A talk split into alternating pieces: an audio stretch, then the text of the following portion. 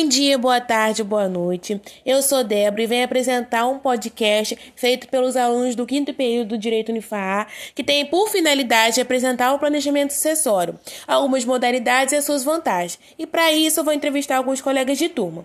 Vale é, saber que um bom planejamento sucessório faz com que os herdeiros economizem tempo e dinheiro. E também é importante saber como que faz, por isso estamos aqui para explicar. Para começar, passo a palavra para a Uliana, que vai nos informar o que é um planejamento sucessório. Olá, Débora.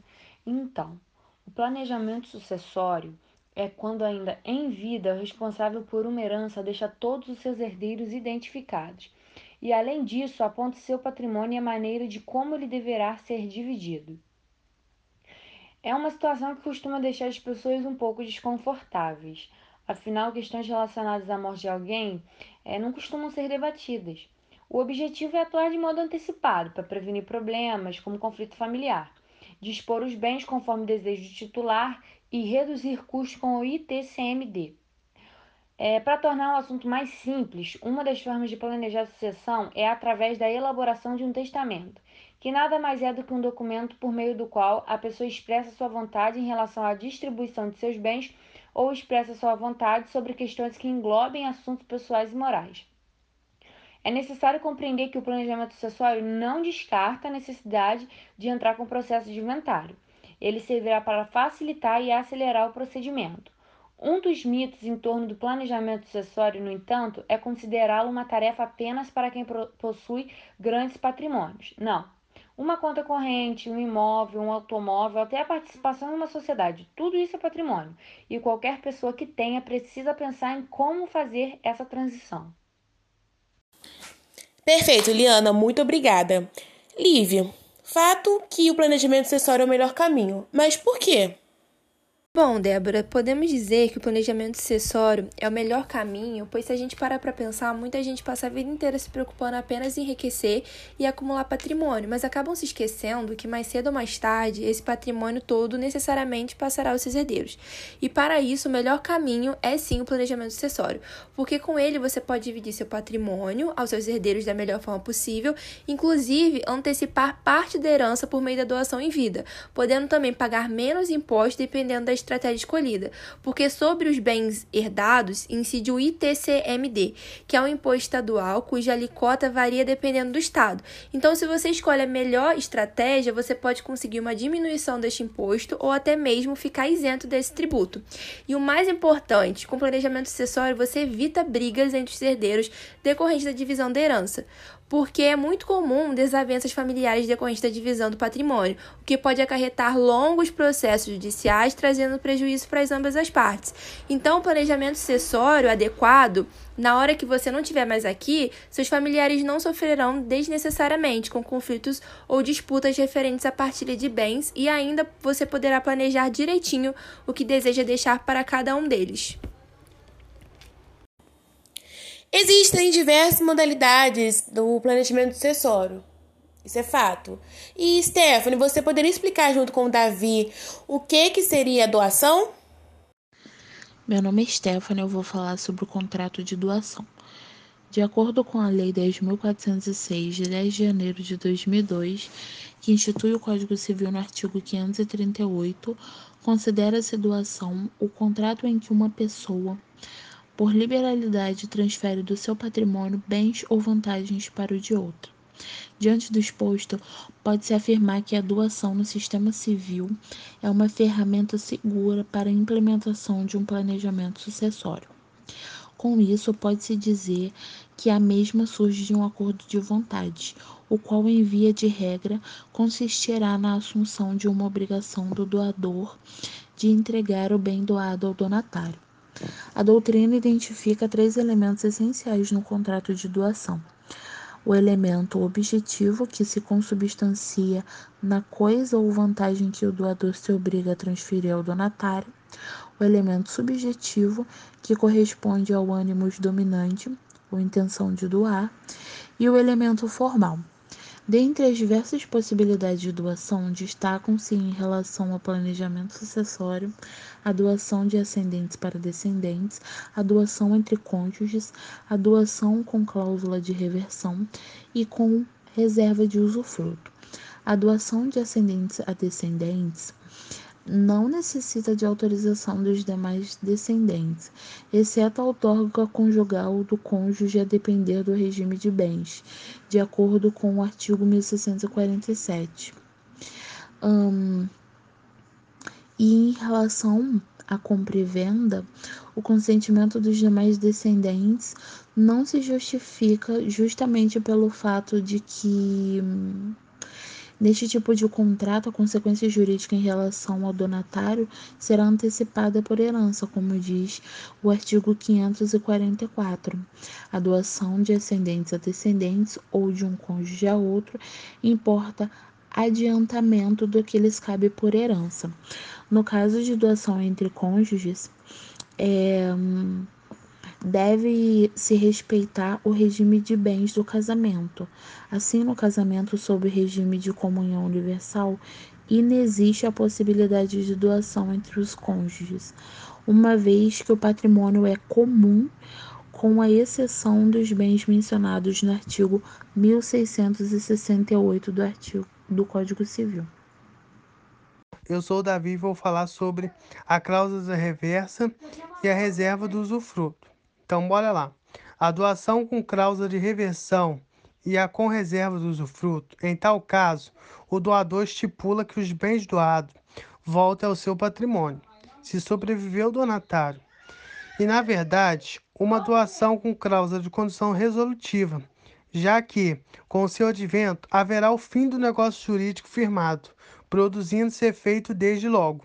Vedada está, assim, a doação sucessiva pois para gerar efeito a elas similares. Existe o testamento e as formas de substitu substituição testamentária.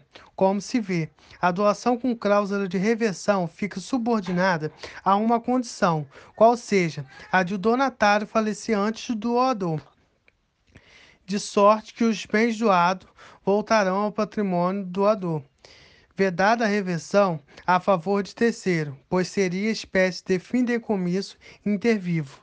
Nada obsta, todavia, que o doador estipule uma doação a termo, no sentido de que o doador reverte o patrimônio do doador antes mesmo que a morte do donatário. A doação com cláusula de reverso do usufruto é muito comum nos casos em que a pessoa deseja dispor de todos os seus bens em vida, dividindo-os favor dos herdeiros necessário para a prevenção da legítima, de sorte que, quando o momento da sua morte, todos os bens já terão sido partilhados em vida, cabendo os herdeiros tão somente proceder ao inventário negativo, que para evitar eventual caso suspensivo do casamento, que para limitar sua responsabilidade patrimonial em relação aos bens deixados pelo falecido. Tá ótimo, muito obrigada, viu? É, agora eu e a colega de turma Gies vamos falar um pouco sobre o testamento. Então, Débora, a forma mais comum é o testamento, que é a vontade que alguém estabelece para dispor de seus bens depois de sua morte. No testamento, você poderá dispor de 50% total da herança, seja para pessoas físicas ou pessoas jurídicas, e os outros 50% são reservados para os herdeiros necessários caso tenha. Há algumas formas, e uma delas é o testamento cerrado e o testamento público. No cerrado, é elaborado pela própria pessoa e é levado em cartório, onde é lavrado um auto de aprovação, sendo necessária a assinatura do testador, tabelião e duas testemunhas. Após o auto de aprovação ficará no cartório e o testamento ficará com o testador, sendo que, caso o lacre seja rompido antes da morte, o testamento deixa de ser válido, pois a finalidade é que ninguém tenha acesso antes da morte. Já no testamento público, é por meio de escritura pública, na presença de duas testemunhas, sendo realizada em cartório perante o tabelião. Esse testamento é registrado em colégio notarial no Brasil constando em certidão a ser emitida em caso de ação de inventário. É bom destacar também, né, Giese, que o inventário é o processo legal de se formalizar a transmissão do patrimônio do falecido para seus herdeiros e cônjuge. Pode ser realizado de forma administrativa, né, em um cartório, quando todos os envolvidos são maiores de idade, quando há um consenso sobre a partilha dos bens. Deverá ser realizado de forma judicial quando houver o menor de idade envolvido ou quando houver disputa entre os herdeiros.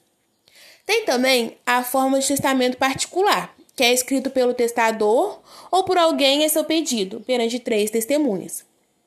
Dessa forma, o próprio testador pode elaborar o documento escrevendo à mão mesmo ou de forma mecânica, né, que vai ser digitando. É, depois disso, é preciso realizar a leitura em voz alta na presença do, das três testemunhas e assiná-lo. As testemunhas também devem assinar o documento. Após a morte do testador, haverá, os, haverá os seguintes requisitos: né?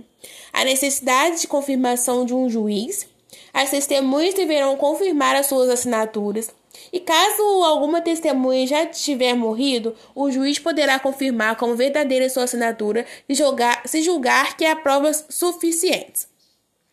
As vantagens desse tipo de testamento são as simplicidades do procedimento e a dispensa de registro público. É, o testamento, de forma geral, é um ato personalíssimo, unilateral, formal, solene, gratuito e revogável. Os passos para se fazer um testamento são bem simples. Tem que fazer o levantamento de todos os bens, separar e checar os, os documentos, decidir quem vão ser os beneficiários e solicitar auxílio de um advogado especialista. Isso não é obrigatório, porém é aconselhável. E decidir a forma de testamento e redigir o documento. E o testamento ainda pode perder sim a sua validade por três formas, né? A caducidade, a nulidade e a anulação. Depois dessas informações, já sabe-se qual é a importância do planejamento sucessório. Agora também precisa-se saber da importância do trabalho de uma assessoria jurídica para a criação do planejamento sucessório. É de responsabilidade dos advogados designados para esse trabalho compreender de forma personalizada o interesse de cada cliente. Para criar um planejamento sucessório e chegar no melhor resultado, serão analisadas as hipóteses mais seguras e que, e que gerem a menor possibilidade de conflito entre os herdeiros e o menor custo-benefício. Para finalizar, o planejamento sucessório não é apenas prever para quem seu patrimônio será destinado após seu falecimento. Há um complexo emaranhado de leis e possibilidades que se cruzam e pode gerar impactos tributários desde a demora no inventário até a dificuldade de pacificação entre os herdeiros.